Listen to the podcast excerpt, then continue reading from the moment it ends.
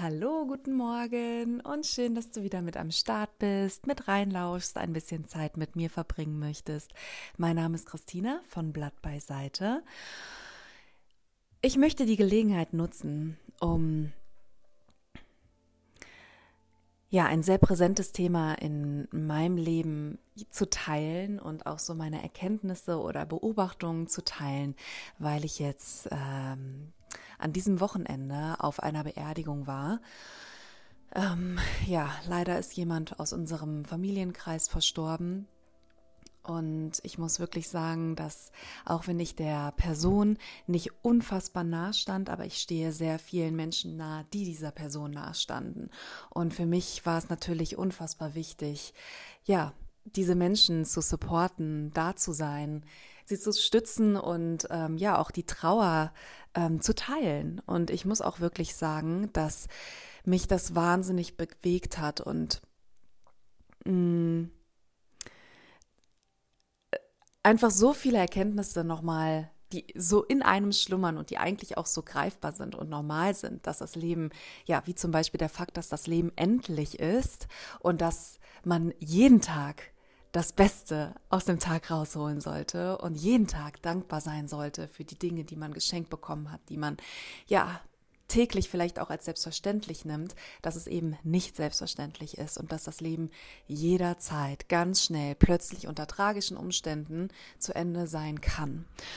Und weil es halt so endlich ist, werden die Momente, die wir miteinander teilen und erleben, ja auch viel wertvoller und viel ähm, ja rarer und bekommen einfach einen ganz anderen Wert. Ich glaube auch, dass wir die als Menschen diesen Kontrast brauchen, dass wir nämlich wissen, dass nichts unendlich ist, hm, jedenfalls nicht auf diesem irdischen Planeten, so dass wir dementsprechend auch viel mehr in diese Dankbarkeit reinkommen und auch wissen, dass ja, nichts für die Ewigkeit ist und dementsprechend auch unsere Mitmenschen, unser eigenes Leben mit viel mehr Wert behandeln und präsenter sind. Jedenfalls ist das ein Wunsch, den ich an mein eigenes Leben habe.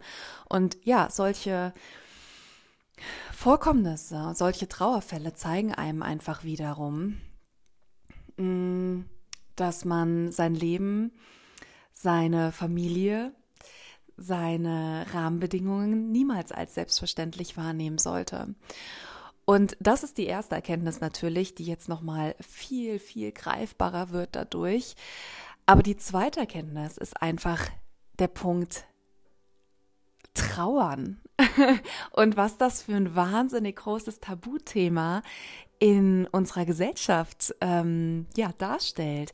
Ich weiß nicht, ob es euch ähnlich geht, aber mh, mm, selbst im Kleinen, selbst in schmerzlichen Situationen im Alltag, aber auch wie gesagt auf größere Situationen gemünzt, wie wenn eine geliebte Person von uns geht, können wir sehr schwer oder die meisten Menschen sehr schwer mit Trauer umgehen.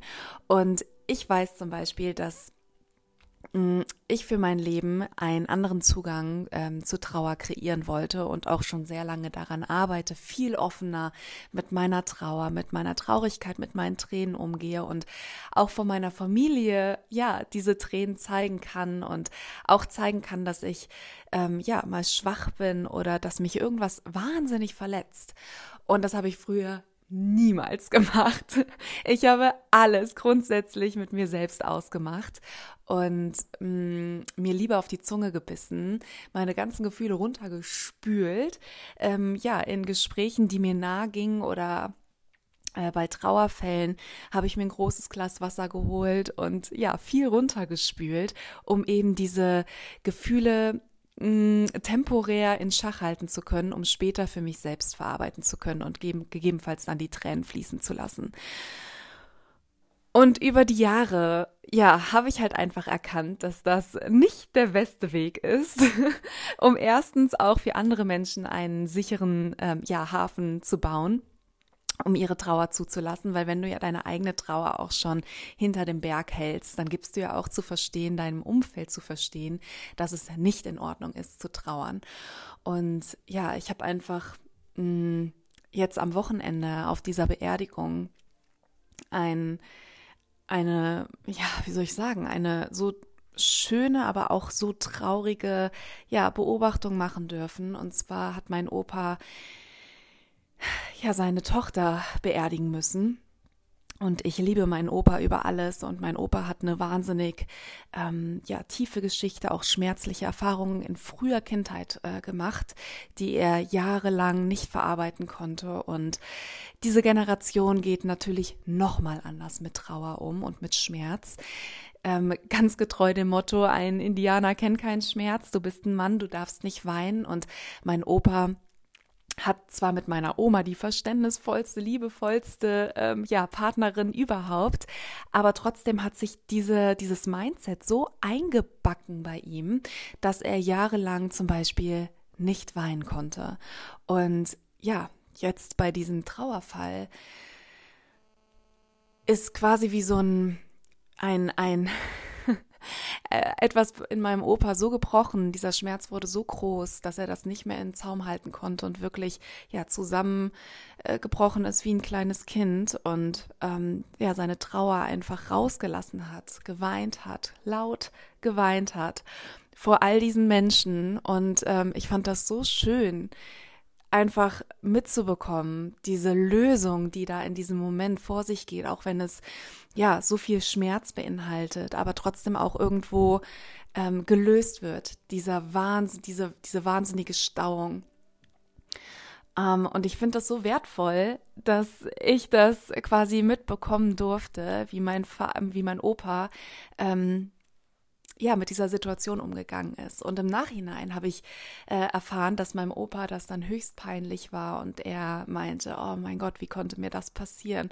Und ich habe auch noch mal zu verstehen gegeben, hey, das war sowas von schön gewesen und du hast letztendlich auch diesen Platz für andere Menschen geschaffen, diesen sicheren Raum, dass es in Ordnung ist zu trauen und dass es auch vollkommen in Ordnung ist, in so einer wahnsinnig krassen Situation, wenn man seine eigene Tochter, Mutter, Schwester, was auch immer beerdigt, einfach ja, diese Tränen fließen zu lassen und das zum Ausdruck zu geben, und zwar diesem Schmerz den Ausdruck zu geben, den man in sich fühlt und nicht hinterm Berg zu halten. Und eine zweite Erkenntnis bzw. Beobachtung war dann dementsprechend auch, dass ähm, Tränen ja nichts anderes sind als Wasser und wir ja auch aus einem ganz großen Prozentteil aus Wasser bestehen. Und ähm, ja, Wasser ist immer reinigend. Und äh, ich finde es halt dementsprechend auch super, super reinigend zu sehen, was Tränen, ähm, wie viel Erleichterung und wie viel Heilung uns Tränen schenken können, wenn wir ihnen Raum geben und wenn wir sie fließen lassen. Und ja, bei mir ist es immer nach, ich sag mal in Anführungsstrichen, a good cry.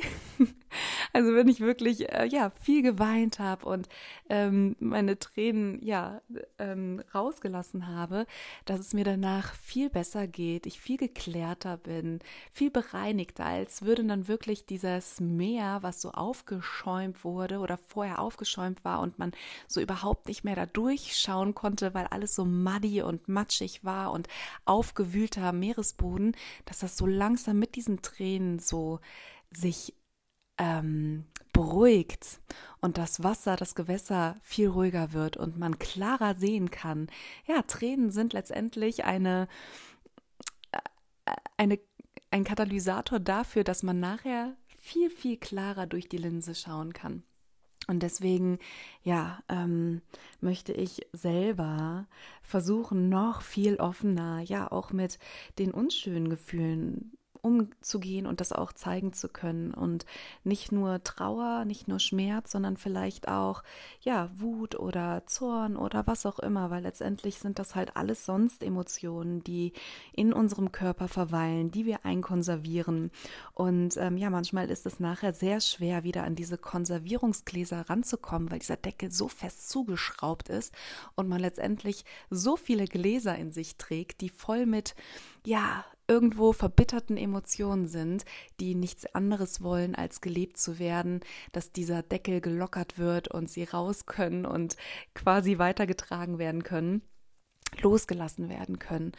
Und das war meine Erkenntnis von dem Wochenende. Und ich denke, dass man auch in diesen Situationen mit seiner Familie, wenn man so trauert und jeder auch, vor allem in Deutschland, viel für sich selbst trauert und auch irgendwo eine Art von Scham mitspielt, wenn man ja seine Trauer zeigt, ähm, dass man diese Situation nutzen kann, um mehr zueinander zu finden, um milderen Umgang miteinander zu finden, um auch mal Schwäche zeigen zu dürfen. Und ja, wie ich eben gesagt habe, wenn man selbst Schwäche zeigt, der andere auch sich viel mehr eingeladen und freier fühlt, seine eigene Schwäche zu zeigen.